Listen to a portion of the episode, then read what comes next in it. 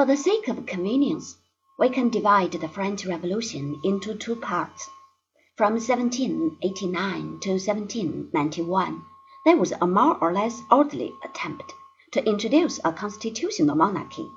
This failed, partly through lack of good faith and stupidity on the part of the monarch himself, partly through circumstances over which nobody had any control.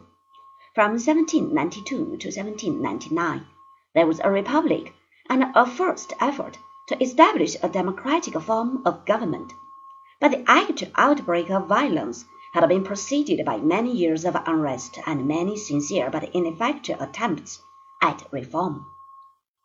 When France had a debt of four thousand million francs, and the treasury was always empty, and there was not a single thing upon which new taxes could be levied, even good King Louis who was an expert locksmith and a great hunter, but a very poor statesman, felt vaguely that something ought to be done.